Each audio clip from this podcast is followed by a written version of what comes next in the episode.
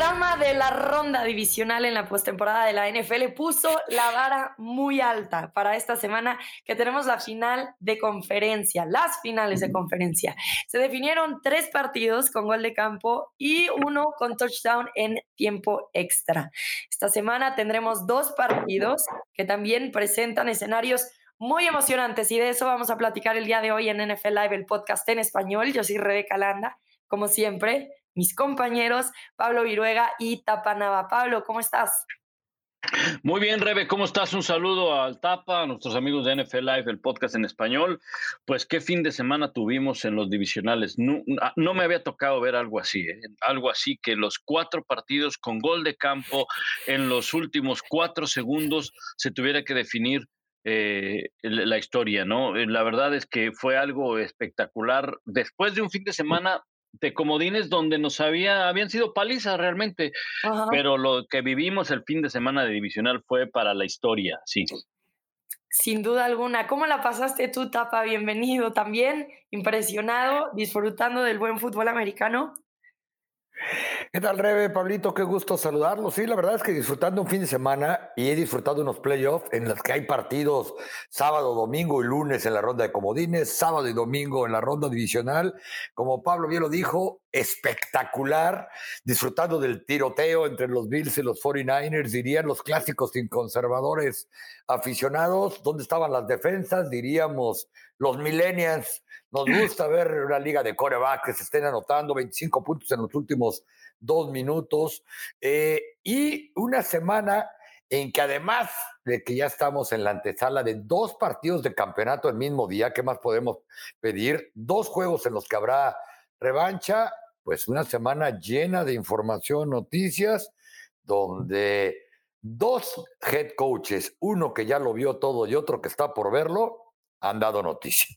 Así es, ya platicaremos más adelante acerca de todo esto, pero ya que mencionabas el tema, Tapa, sobre la revancha, el primer partido de este domingo es el campeonato de la AFC, donde justamente los Kansas City Chiefs buscarán esa revancha ante los Bengalises Cincinnati, que no olvidemos, fueron los últimos en ganarles en la semana 17. Así que ahora vemos a estos dos equipos, por un lado tenemos a Pat Mahomes, del otro lado a Joe Burrow, y unas ofensivas llenas de talento. Vamos a platicar de estos partidos. Entonces, Pablo, cuéntanos, ¿qué podemos esperar de un duelo como el de los Kansas City Chiefs y los Bengalís, donde ahora Cincinnati viaja a Kansas City para evitar que Kansas llegue a su tercer Super Bowl consecutivo? Sí, vamos a ver un, duelo de dos buenas ofensivas, dos grandes ofensivas. Por supuesto que, que si nos metemos a detalle en las características de uno y otro, pues vamos a encontrar pues eh, eh, mucha más explosión probablemente en la de los Chiefs, Y, no solo eso, va a ser un duelo donde se va de nueva cuenta poner, a pesar de que son jugadores jóvenes, los corebacks son jóvenes, eh, pero estás hablando de un equipo experimentado, o sea, cuatro finales de manera consecutiva. Eh, nunca antes un equipo en la NFL había recibido o jugado en casa cuatro finales de manera consecutiva. Entonces, estás hablando de que en tan corta carrera que tienen eh, Kelsey, Mahomes sobre todo, Hill, eh, han jugado de todo. Entonces, y contra un equipo del cual nadie esperaba que se, metiera hasta una final de conferencia. Aún así, tiene argumentos Cincinnati para pelear, sí, porque en la semana 17, no hace mucho, les ganaron. El tema es, creo yo, eh, pasa por, por dos aspectos. Uno, la defensiva de Kansas City podrá mantener a este equipo de, de, Cincinnati. Eh, no necesita dejarlos en seis puntos, no, no necesita eso. ¿verdad? Pero tampoco necesita permitir lo que permitieron en la semana 17, sobre todo que les remontaran y que les ganaran, porque ese encuentro lo empezó ganando los Chiefs. Y la otra gran pregunta es, ¿la línea ofensiva de Cincinnati podrá, podrá darle protección a Joe Burrow?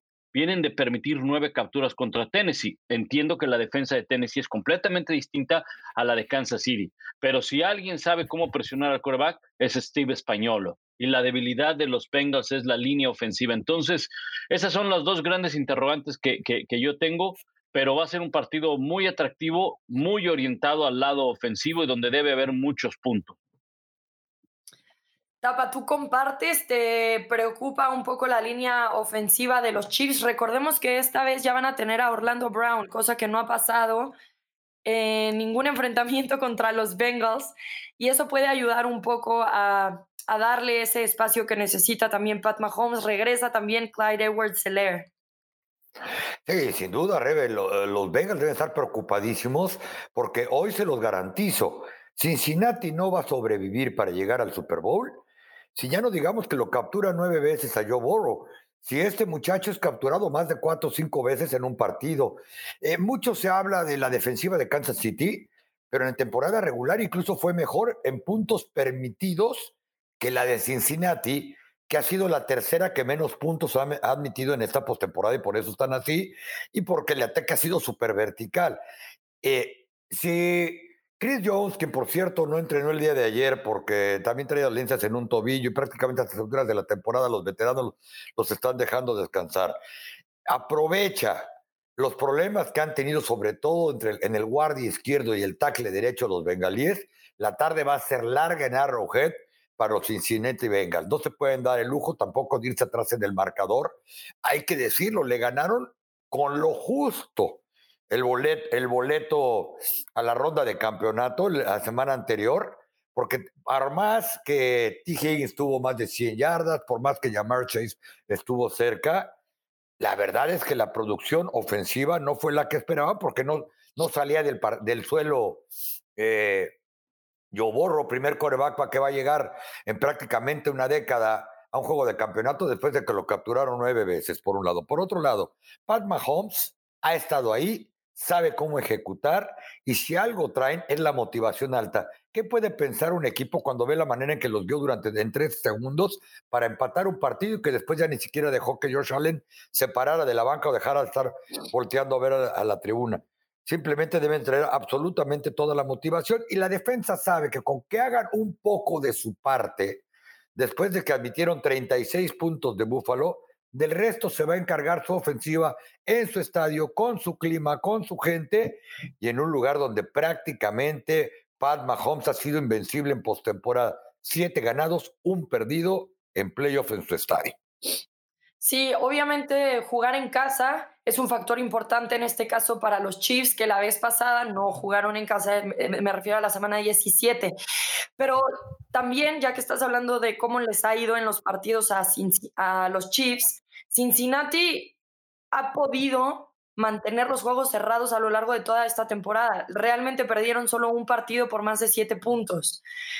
Y igual que Josh Allen, siento que Joe Burrow tiene la capacidad de mantenerse al tú por tú con Mahomes, ya sea porque él mismo y el talento ofensivo, porque esta defensiva encuentra el momento específico para regresarle el balón a la ofensiva. Entonces, creo que va a ser un partido divertidísimo. Vamos a ver a los bengalíes estar ahí. También porque hay que mencionar que los Chiefs posiblemente estén sin su safety Tyron Matthew, que contra los Bills sufrió una conmoción, no se sabe si va a regresar, el miércoles no entrenó con el equipo. Y si para el domingo todavía está en protocolo de conmoción, entonces se les puede complicar un poquito en el lado defensivo a los Chiefs.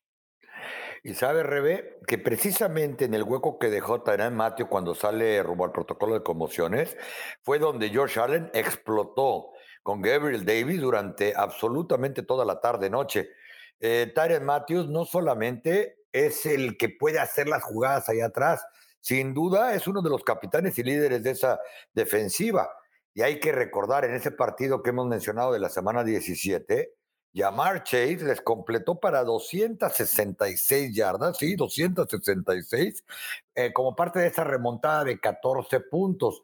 Reitero, un día en el que Kansas City ya era campeón divisional, que sabían que los Titanes estaban prácticamente amarrados con la primera siembra de, toda la conferencia americana.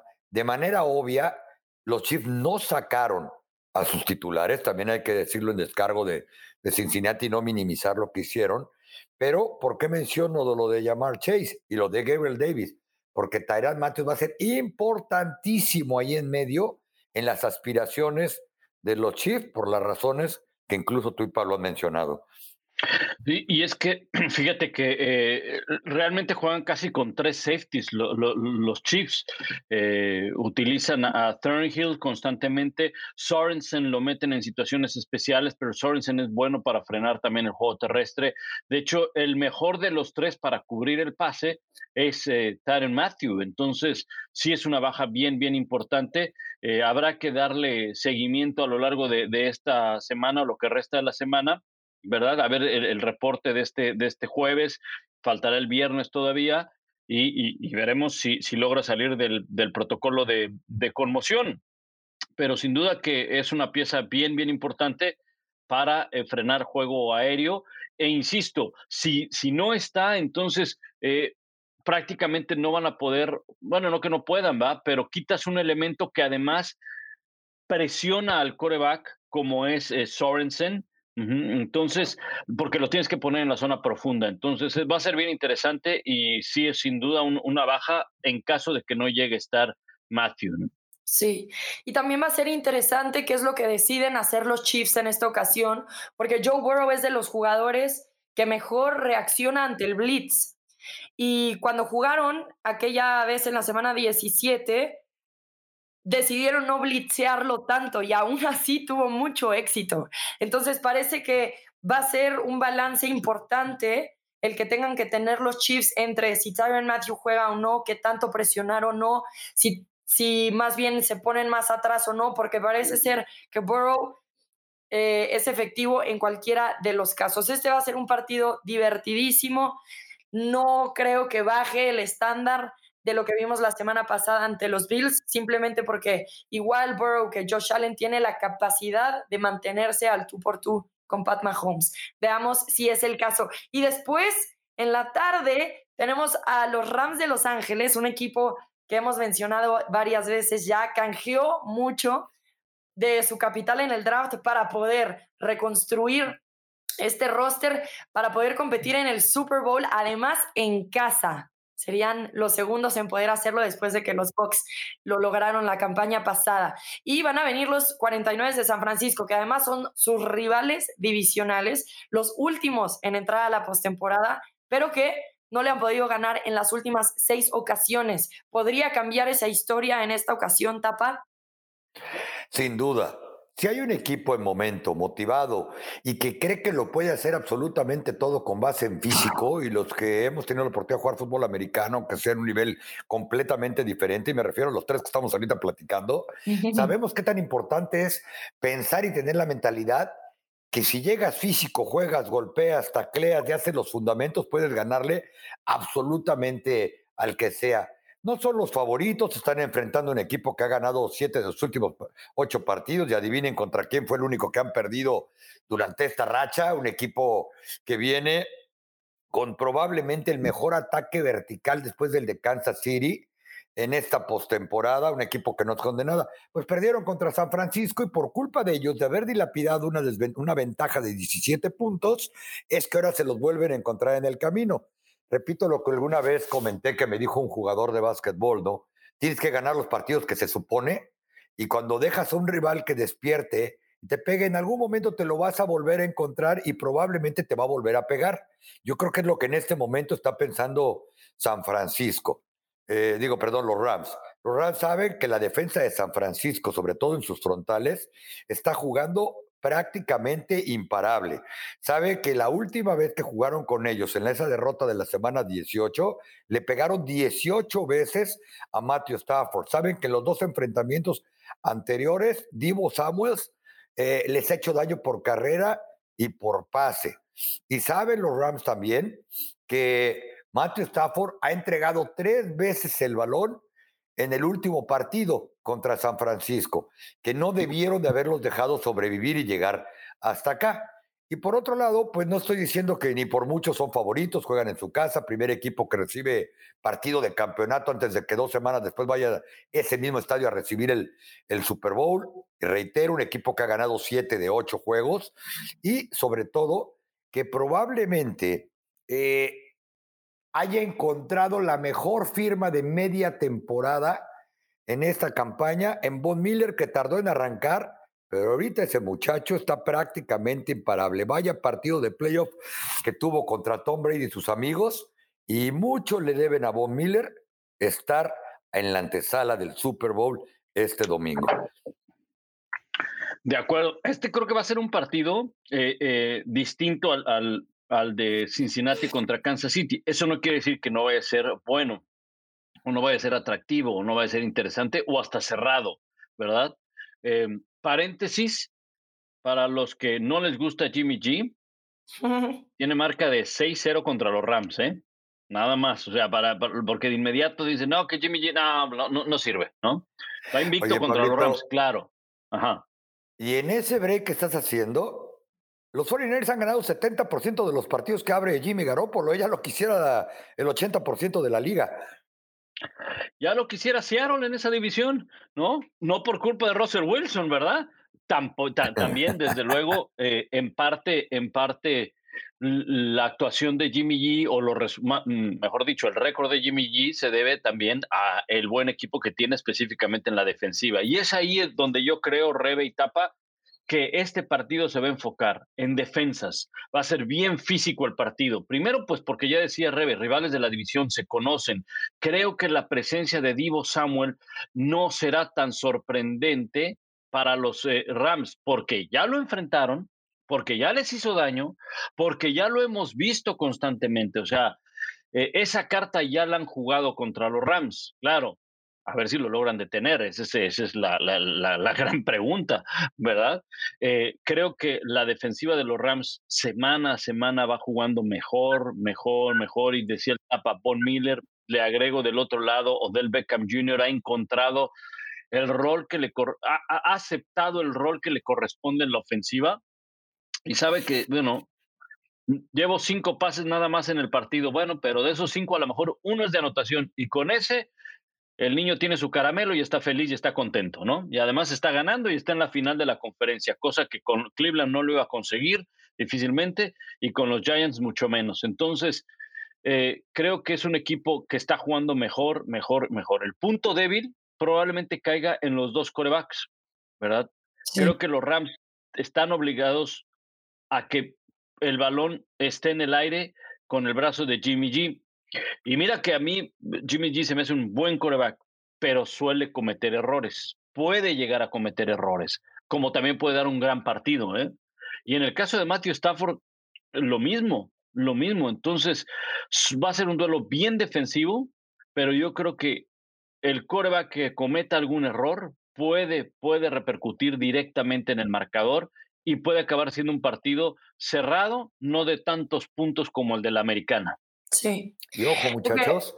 Lo que, lo que a mí me sorprendió mucho de el partido de los Rams ante los Bucks y tal vez ahí hablamos un poco de la fortaleza que es esta defensa para los Rams, es que a pesar de los intercambios de balón y la cantidad numerosa que tienen a lo largo de esta temporada, han podido sacar los partidos. ¿Cuántas veces perdieron el partido contra los Bucks? Eh, mínimo dos, mínimo dos. Y aún así terminaron con la victoria. Aquí me parece, y concuerdo contigo, Pablo, que la clave va a ser las defensivas, pero también agregaría el factor juego terrestre, especialmente para San Francisco, que promedia más de 145 yardas por tierra ante los Rams en las dos victorias de esta campaña. Seguramente vamos a ver muchísimo de Elijah Mitchell y de Debo Samuel. Ahora, lo único es que Debo Samuel eh, terminó un poco tocado en el partido ante los Packers. Le pegaron creo que un cascazo en la pierna y entonces no se sabe qué también va a estar o no. Y eso va a ser algo importante, evidentemente, para, para los Rams. Eh, me parece también que va a definirse mucho, como bien mencionas, en qué tantos errores hacen los, los corebacks. Pero creo que los Rams dependen mucho más de Matthew Stafford que los 49ers de Jimmy G. Aunque parece irreal pensar que entonces Jimmy G y un equipo de los 49 de San Francisco que entraron como últimos a la postemporada acaben, acaben en el Super Bowl. Me parece irreal eso. Aunque si vemos la defensiva de San Francisco, que ha detenido a Los Ángeles a 17 puntos, que no nada más eso, detuvieron a los Cowboys y después detuvieron eh, también a Aaron Rodgers en, en algún momento. Dices, esta defensiva tiene entonces para eliminar a los Rams, aunque estén plagados de estrellas. Fíjate, Rebe, eh, es tan irreal lo que tú mencionas que Jimmy Garoppolo eh, promedia 146 yardas por pase en postemporada, tiene cinco intercepciones y solamente dos pases de anotación y está por ir a su segundo Super Bowl si es que le gana a los Rams, está en la antesala de su segundo Super Bowl en tres años con esos números. Mucha gente eh, no le perdona o creen que él es el máximo culpable de la remontada en los últimos 10 minutos del Super Bowl, precisamente contra Kansas, que bien se podría repetir este fin de semana, porque fue parte de que tiró una intercepción en esa segunda mitad del último cuarto, que falló un pase a Emmanuel Sanders cuando estaba abierto. Pero hay que decir, pues Pat Mahomes es prácticamente imparable, por un lado. Por otro lado, cierto, Dimo Sowells se ha convertido en el mejor corredor que tienen los 49ers. Se supone que ya no deben de sorprender a nadie. Yo recuerdo al esquinero de los Cowboys, Trevon Dix, diciéndonos eh, dos días antes de enfrentarlos, simplemente que tratar de taclearlo porque este muchacho te gana la mitad de sus yardas después del primer contacto, es muy físico, tiene las piernas peor que un fullback, eh, y finalmente se los acabó. Eh, en, los dos partidos que enfrentó a los Rams esta temporada, promedia entre juego aéreo y juego por tierra, mínimo 130 yardas. Y de todos modos, sigue haciendo daño, por un lado. Por otro lado, eh, que no se nos olvide Cooper Cup, es un receptor que viene ah, de ganar la triple corona por primera vez en no sé cuántos cientos de años. Es un receptor que todo el mundo sabe que con él va a ser el juego, que muchos, incluyendo los 49ers, han tratado de ganarles el partido diciendo, bueno, si el que nos va a hacer daño es Cooper Cup, limitémoslo a él únicamente, y eso es lo que ha hecho San Francisco y prácticamente les ha dado todo porque les han frenado por todos lados el ataque terrestre esta temporada a los Rams. Y de cualquier manera, el señor Cooper Cup ha recibido pases para más de 110 yardas en cada uno de los dos enfrentamientos contra los Rams esta temporada. Y esa va a ser la clave, que si pueden frenar a Cooper Cup, Rams no va a tener manera de estarse salvando, de regalar colchones iniciales en los partidos y al final poder seguir adelante, como ya le pasó precisamente contra Tampa Bay el domingo pasado, que se dieron el lujo de estar eh, desperdiciando ventajas y con dos recepciones, una de 21 yardas y otra de 44, Cooper Cup les volvió a ayudar a poner la situación para que ganaran el partido. Y, le, agregaría, le agregaría algo a, todo esto de lo que comentan ambos, que si, si analizamos eh, eh, estamos en el entendido que las dos son grandes defensivas, ¿no? Las dos juegan muy bien, quizá probablemente esté mejor la de San Francisco por la manera como ha cerrado los encuentros, pero la de los Rams eh, ha ido creciendo semana a semana. Pero si nos vamos del lado ofensivo, más allá de, de, tenernos en un solo jugador, en, un, en, en el análisis más sencillo, más simple que puede haber, ¿no? Analicemos los corebacks y veamos si, son, si pueden ganar o no, porque este deporte o para que no se sientan mal, o en, otros deportes, el fútbol americano, como en todo deporte en conjunto, necesitas del conjunto, no solamente del de coreback, que es una pieza clave, que es una pieza bien importante, definitivamente que, que, lo es. Pero no nos fijemos nada más en la posición del coreback. Veamos las ofensivas. Veo en los Rams, no sé si ustedes estén de acuerdo, pero veo en los Rams una ofensiva más equilibrada, que puede llegar a hacer daño con la incorporación de Akers hace un par de semanas, tiene la manera de mover el balón por la vía terrestre. Es más espectacular su juego aéreo, definitivamente, porque tienes a Odell Beckham Jr., porque lo que decía el tapa de, de, Cooper, Cup. de Cooper Cup, porque tienes a Tyler eh, Higby, porque generalmente suelen buscar pases profundos eh, y siempre será más espectacular el juego aéreo que el juego terrestre. Pero si nos enfocamos a quién puede ser la ofensiva más balanceada, más equilibrada, que pueda tener más armas, creo que la de los Rams en ese sentido sí está por delante de la de San Francisco. San Francisco es más orientado a correr el balón, sí definitivamente lanza, pero, pero, y tiene elementos con los cuales puede hacer daño. Desde luego, George Kittle, que por cierto no le fue muy bien el fin de semana, soltó un pase por ahí, pero, pero creo que es más balanceada la, de la de eh, los Rams. Y ojo, eh, dos muy buenos entrenadores también frente a frente. Qué bueno que sacaste ese tema porque eso me parece interesantísimo. Sean McVay y Kyle Shanahan ambos eran asistentes bajo Mike Shanahan en Washington en el 2013 también con Matt LeFleur. Y ahora son rivales divisionales, entonces se topan muy seguido. Pero más que eso, están muy familiarizados con la forma de construir un plan de juego de cada uno. Hasta el momento, evidentemente, Kyle Shanahan ha ganado esa rivalidad porque van 6 y 0. Pero creo que le agrega un poquito de más pimienta a este partido el hecho de que Sean McVay y Kyle Shanahan tengan una relación de amistad, una relación profesional que lleva mucho tiempo desarrollándose y que además ahora siendo rivales divisionales se haya vuelto casi, casi, pues, pues sí, una rivalidad entre ellos, donde Sean McVay tal vez tiene un poquito de más eh, ganas de ganar por, por la marca que tiene Kyle Shanahan en contra de él. Salió una nota hace unos días, evidentemente los medios de comunicación le preguntaron si Kyle Shanahan estaba en su cabeza, como que si lo ha dominado. Sean McVay dice que no. Ahora parece sorprendente que la semana pasada iban ganando por más de dos posesiones y aún así Kyle Shanahan y los 49 de San Francisco terminaron con la victoria. Entonces, bueno, Sean McVay ha llegado el momento perfecto para que demuestres que Kyle Shanahan y los 49 no están en tu cabeza y que este equipo que has construido tiene con qué para llegar al Super Bowl, porque si vemos en méritos a lo largo de toda la temporada, es más probable y sería más lógico que los Rams terminen buscando el Super Bowl. Y sabes qué, Rebe, ayer tuve la oportunidad de estar en la conferencia de prensa de los 49ers. Decía Kyle Shanahan, por supuesto que es mi amigo, eh, dio a entender que son dos entrenadores chavos, o sea, con de la nueva generación. Y decía él, pero fíjense además qué diferente hemos planteado o somos considerados como entrenadores, ¿no? Desde que llegó Kyle Shanahan, de manera sorprendente, porque después de lo que lo vimos como coordinador ofensivo de Atlanta, que lo suyo era aventarle el balón por todos lados a Julio Jones y mucho de las causas por las que perdieron el Super Bowl contra Nueva Inglaterra, quizá porque fue porque quiso ser muy agresivo en ese último cuarto o en esa segunda mitad. Eh, uno, como él, Shanahan, eh, pues no ha ocultado que va con juego terrestre, quizá porque la eh, situación del coreback Jimmy Garoppolo así lo propicia y se ha dado cuenta que es la mejor manera para, para ganar. Eh, trajo un coreback como Trey Lance, al que seguramente cuando lo ponga de titular le va a dar mucho juego por, por carrera también, acarreando el mismo balón. Y Sean McVay, desde que llegó como head coach a los Rams, no ha ocultado que quiere un ataque balanceado pero que a él lo que le gusta es disparar y disparar vertical.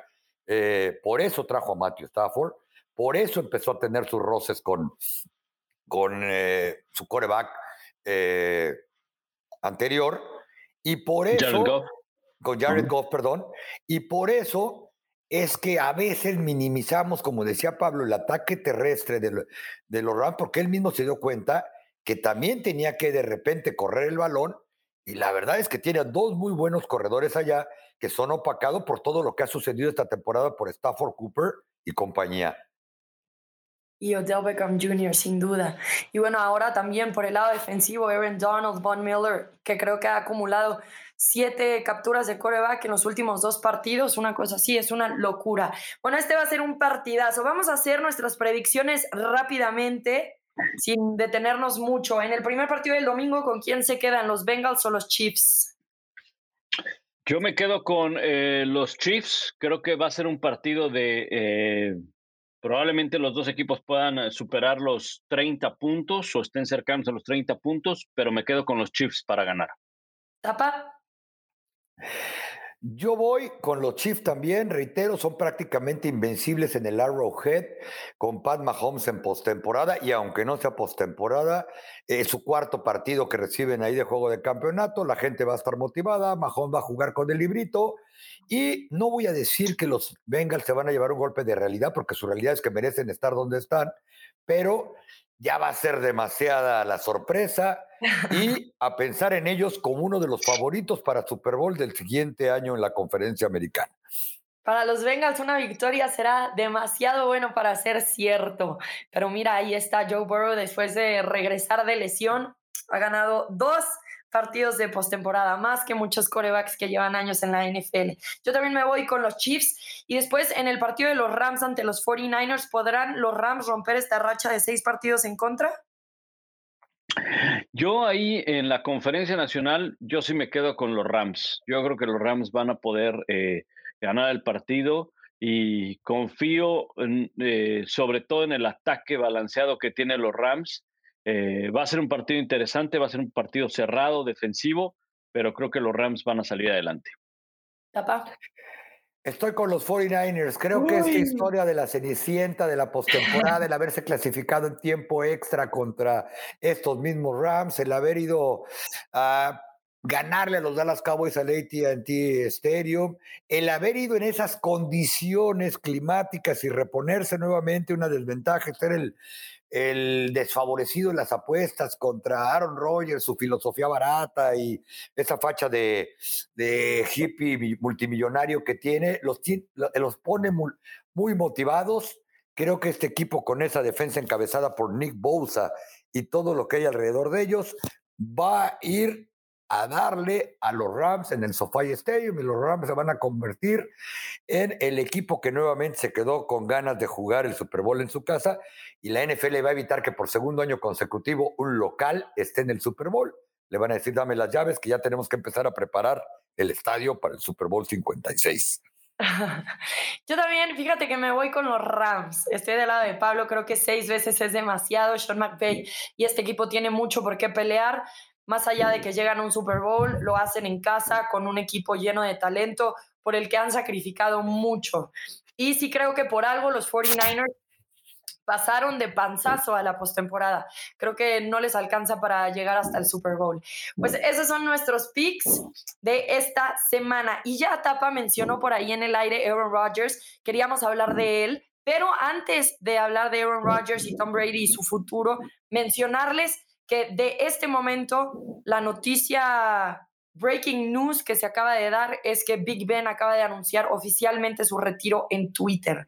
Ya hemos hablado del legado de Big Ben en este show las últimas prácticamente dos semanas, pero ahora se hace oficial. Si tuviéramos que destacar un momento específico, Pablo, para hacer referencia a la historia de Big Ben en la NFL, ¿cuál sería para ti ese momento?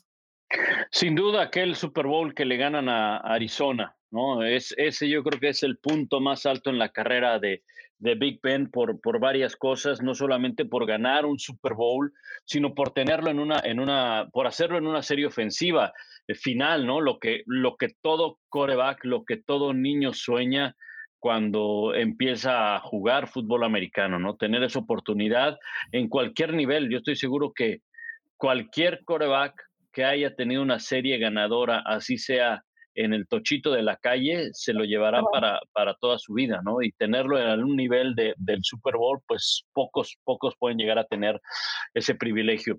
Y no solamente por eso, sino porque en aquel entonces, quizá hoy tenemos la imagen de un Big Ben, pues muy golpeado por las lesiones, con un brazo poco efectivo, con poca fuerza, eh, con poca movilidad, nunca fue un quarterback muy rápido, pero que sabía eh, salirse de la presión, improvisar en la bolsa de protección, pero hoy en día pues es prácticamente alguien que, es muy fácil de capturar. Pero en aquel entonces, y, al, inicio de una al inicio de su carrera cobijado por una defensiva y un juego terrestre, pero en ese, en ese triunfo contra Arizona en el Super Bowl, ese equipo se guiaba por el brazo de Big Ben, por el juego aéreo de los Steelers. Su defensa era buena, no tan buena como la que ganó su primer Super Bowl. Su ataque terrestre no era bueno. Y fue el brazo de Big Ben el que los puso hasta esa instancia y el que ganó ese, ese Super Bowl, uno de los mejores Super Bowls por varias acciones, pero sobre todo, pues para enfocarnos en, la carrera de Big Ben, por eso que hizo, ¿no? Por esa serie ofensiva. Yo creo que ese es el, recuerdo que, que yo tengo en la carrera de, de Big Ben, de un tipo que luchó y que mejoró muchísimo en su posición porque lo he repetido varias veces, llegó a entregar balones y acabó entregándole un, un trofeo Vince Lombardi con su brazo a, a, los Steelers, ¿no? Tapa, ¿tú tienes algún recuerdo específico? Sí, por supuesto. Y para no repetir, porque incluso creo que estábamos ahí sentados juntos en el Super Bowl cuando sí. pasa Antonio Holmes que menciona a Pablo Viruega. Eh, Yo creo que los aficionados de los Steelers, y hasta los que no lo somos, vamos a recordar toda la vida el segundo partido de temporada regular de la campaña 2004, cuando Big Ben entra por Tommy Maddox. Tommy Maddox estaba teniendo un pésimo partido contra los eh, Ravens de Baltimore.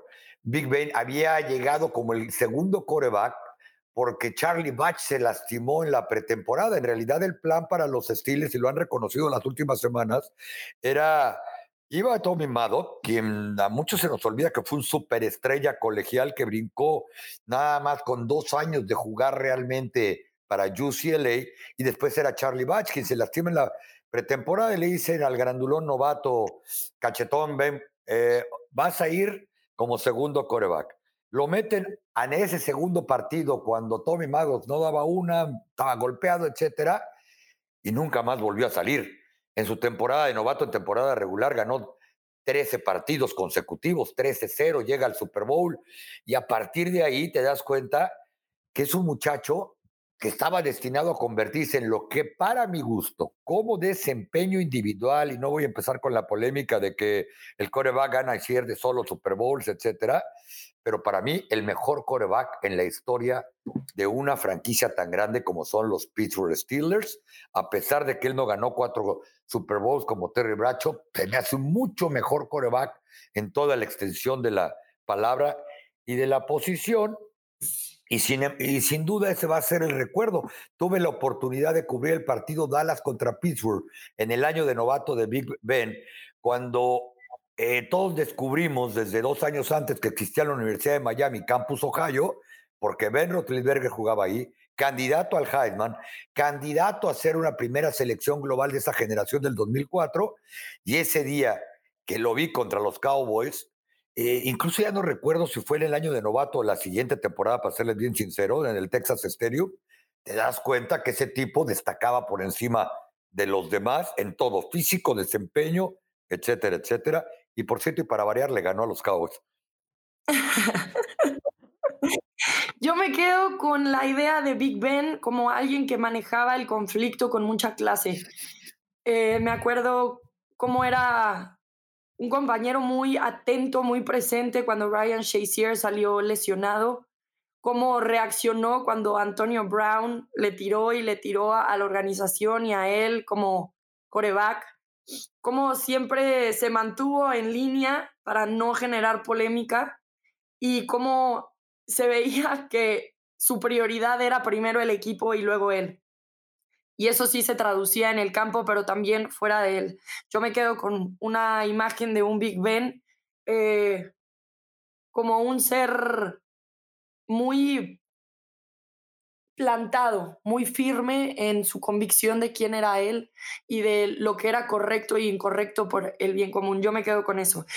Bueno, eh, una vida casi casi siendo el coreback de los Steelers, 18 años, dos campeonatos de Super Bowl y un feliz retiro para Big Ben. Los que posiblemente se retiren o no, no sabemos, llevamos años probablemente platicándolo, igual como fue con Big Ben, lleva años retirándose prácticamente, es ahora Tom Brady y Aaron Rodgers. Eh, Tom Brady dijo que quería jugar hasta los 45, actualmente tiene 44, pero también ha mencionado previamente cómo eh, su esposa Giselle Bonchen le afecta mucho que siga jugando fútbol americano, que quiere estar ahí para sus hijos y lo que también su equipo en casa necesita. Así que ¿Qué pensamos del futuro de Tom Brady? ¿Está en la mesa que se retire? Puede ser que hayamos visto su último snap como coreback de la NFL o va a regresar a un last dance sabiendo que ya esa es su última temporada y que se despide. ¿Ustedes cómo lo ven desarrollándose, Pablo? Bueno, yo creo que, eh, eh, mira, cuando empiezas en el speech a, involucrar a la familia, y digo, no es que esté mal involucrar a la familia, pero ya cuando un jugador empieza a decir, eh, lo tengo que platicar con la familia, que generalmente todas las decisiones deben de ser así, ¿verdad? Pero cuando empieza a tener un peso específico la familia en esas decisiones, cuando empiezas a tener y, y, te empiezan a motivar otro tipo de cosas, insisto, no está mal que te motive la familia, definitivamente que no, pero a lo mejor la prioridad para Tom Brady ya en este momento no es el juego, sino la familia. Aparentemente en ese discurso lo, lo, lo, lo hace manifiesta de esa forma. Insisto y reitero, no es que antes no le importara, no, Eh, pero yo creo que hemos visto eh, en, en, los, en el último año a un Brady que ha involucrado mucho más a sus hijos, sobre todo a su hijo mayor, que pues eh, eh, es, un, es un adolescente, ¿verdad? De su primera pareja, y, lo ha llevado a partidos, ha estado en, en, campamentos de entrenamiento, o sea, trata de convivir más con él porque sabe que, que ya se le va, ¿no? Eh, y, los mejores años de, su primer hijo, pues Tom Brady no los vivió. Probablemente eso es lo que va a ocurrir o lo que está ocurriendo con los hijos eh, que tiene con su actual esposa. Y creo que la familia también influyó un poco en que salieran de, New England, además de la situación que estaban con los Patriots. Eh, entonces, ya se empiezan a, a ver estos síntomas de un posible retiro cuando ves a un jugador que quiere pasar más tiempo con la familia porque sabe que se van años que no van a volver, sobre todo con, con los hijos. Y mira, para cerrar, me, me llama la atención en eh, la cuenta de Instagram de Drew Brees, como constantemente a raíz de que, se de que se retiró, son fotografías con sus hijos, son momentos con su familia, como, como que tratando de recuperar todos esos años que no tuvo con sus hijos, ¿verdad? Por, por la, intensa actividad de un jugador de la NFL. Incluso a él le tocó estar en el partido de los Rams contra Tampa Bay. En su cuenta de Instagram un día antes andaba en Disneylandia con la familia, ¿no? En todo momento quieres sacarle provecho al tiempo de estar con tu familia. Y creo que no me sería extraño que Brady anunciara su retiro. No me sería extraño, la verdad. Wow. ¿Tapa? Yo también creo que Tom Brady ya tiene un pie fuera de la NFL. Además de todo lo que llama eh, y dice Pablo de manera correcta con respecto a su familia, él mismo ha reconocido que a pesar de toda su preparación, de todo lo que sabemos, el tipo se ve mejor conservado que cuando llegó a los Patriotas de Nueva Inglaterra hecho un chamaco. Al final del día, eh, cada vez le cuesta más trabajo recuperarse de un golpe. Eh, él no está ni por mucho para un periodo de transición en Tampa Bay, de reconstrucción. Este equipo tiene por lo menos ocho jugadores titulares que se van a convertir en agentes libres y muchos de ellos, o varios de ellos, regresaron esta temporada bajo la ilusión de que iban por otro campeonato, el cual se frenó de manera espectacular contra los Rams la semana anterior.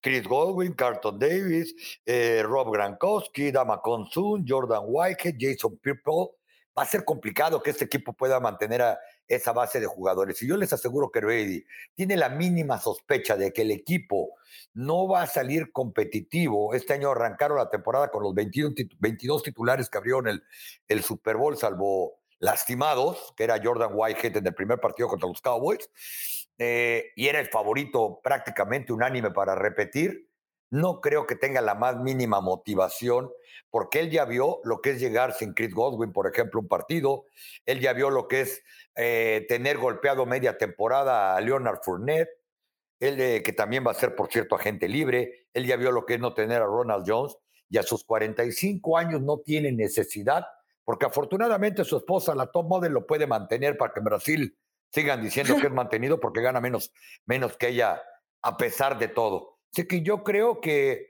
la decisión está más cerca del final que del principio. Y si algo ayer nos dejó a pensar también mucho, es que su mejor amigo, uno de sus mejores amigos, eh, Rob Grankowski, dijo, si me lo preguntan hoy, es que me voy porque seguramente Grankowski ha hablado con Tom Brady de que si te vas me voy. Sí, y, mira, Rebe, antes de escuchar tu punto de vista, tocaba un tema bien interesante de etapa, porque también no solamente es el tema familiar, el tema personal, el tema estado físico de Brady, es el estado del equipo.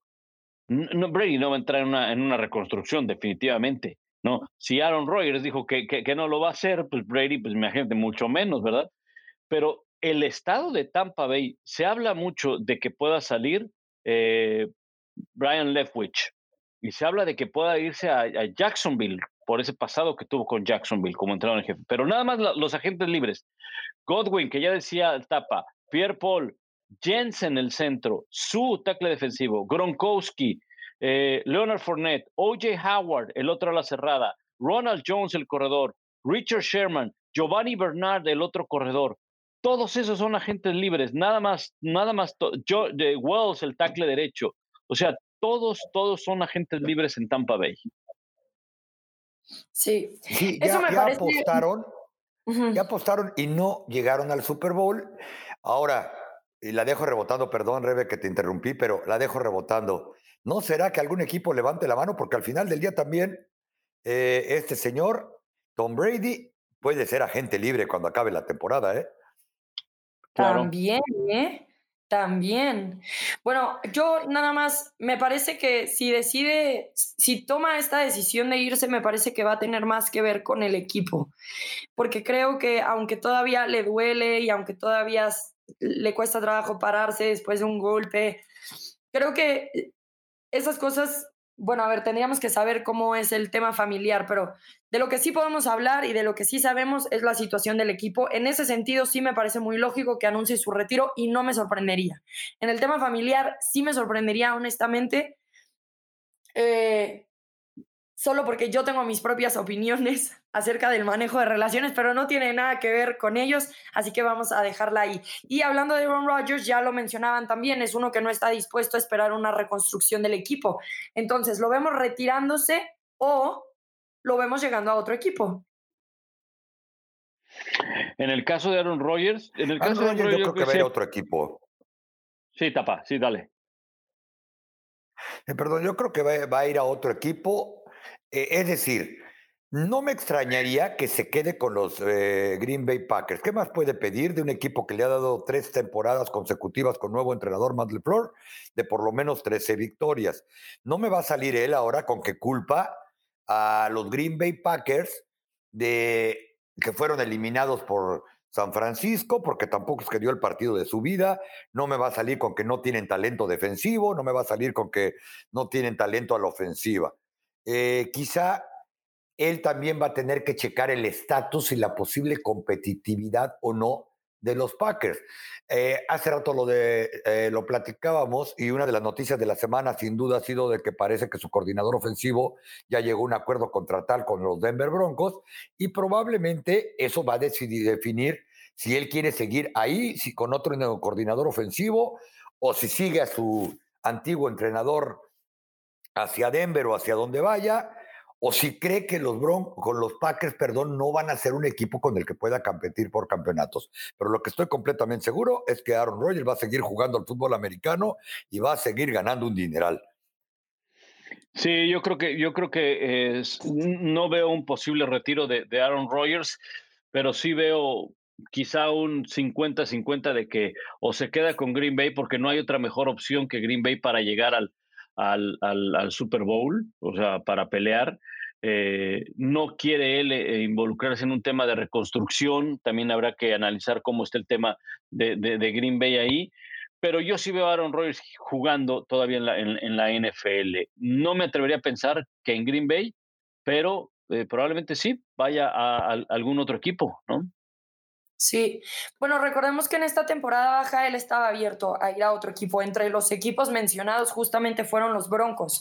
Y ahora que se ha anunciado que Nathaniel Hackett va a ser el nuevo entrenador en jefe de Denver, puede ser un buen espacio para el que llegue Aaron Rodgers sin sufrir tanto este cambio de adaptación en un nuevo equipo si es que su coordinador ofensivo ya está ahí. Ahora, una de las noticias es que Hackett no es el que manda literalmente las jugadas con los Packers, pero es el que en gran medida hace el plan de juego con Matt LeFleur.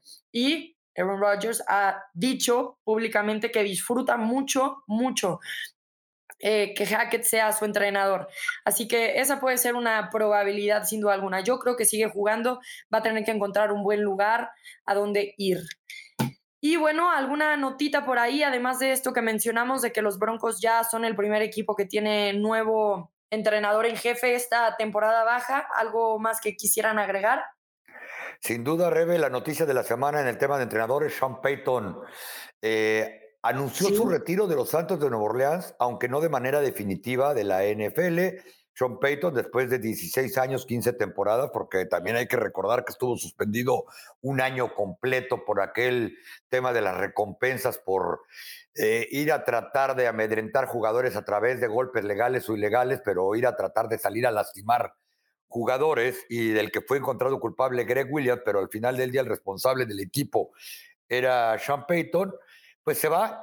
Es muy probable que va a tomar un año sabático, como él mismo lo dijo, no cerró la puerta a ser analista de televisión para el fútbol americano, un empleo que le dijo le agradaría y que él mismo cree, humildemente dijo que lo podría hacer de manera exitosa. Ya salen muchas especulaciones de que si se está desligando de los Saints para descansar un año y sobre todo tratar de ir a entrenar al equipo que él ha reconocido podría ser su ilusión y con el que creció y en el que ya trabajó, que son los Dallas Cowboys. sabrán que en Dallas la ciudad está llena de rumores, especulaciones y hasta depresión hacia Jerry de que vaya con él con todo. Hay que recordarle a la gente que no es tan fácil porque él o se retira o cualquier equipo que lo quiera tiene que ir a negociar con los Saints y no va a ser fácil ni barato. Tendrían que perder muchas elecciones colegiales, pero yo creo que así como este año va a ser recordado por el, retiro de Ben Roethlisberger, eh, veremos en qué termina el tema de Tom Brady, si es que regresa o no, y qué sucede con otro próximo Salón de la Fama como es Aaron Rodgers, va a ser recordado, sobre todo en el área de Luisiana, por el año en que terminó la etapa tan exitosa que convirtió en protagonista a los Santos de Nueva Orleans bajo el mando de Sean Payton. Así es. Se estaba hablando porque todavía Sean Payton tiene contrato con los Saints de tres años. Así que si el próximo año es buscado, que es muy probable porque evidentemente es un gran entrenador, tendría que haber un tipo de negociación ahí con, con los Santos de Nueva Orleans. Se ha hablado, ya lo mencionaba, tapa de los Cowboys, pero específicamente del interés de Jerry Jones por traer de regreso a Sean Payton. Y no parece sorprendente pensando en que realmente no le ha echado muchas flores tampoco al trabajo de Mike McCarthy desde que llegó a los Cowboys. Sabemos que Jerry Jones además está dispuesto a pagar lo que sea para conseguir aquello que cree que lo va a hacer ganar y Sean Payton podría ser ese algo, ese alguien más bien. Y además, eh, Rebe, vive a menos de 10 minutos de The Star, nunca dejó de vivir en Dallas fuera de la temporada los viernes cuando sus hijos jugaban en preparatoria, ya divorciado, separado de su primera esposa, se volvió a casar hace poco tiempo. Eh, Sean Payton, después de entrenar a los, que sabemos que la práctica del viernes ya es ligera, entrenar a los Saints, llegaba a Dallas a ver a sus hijos jugar preparatoria.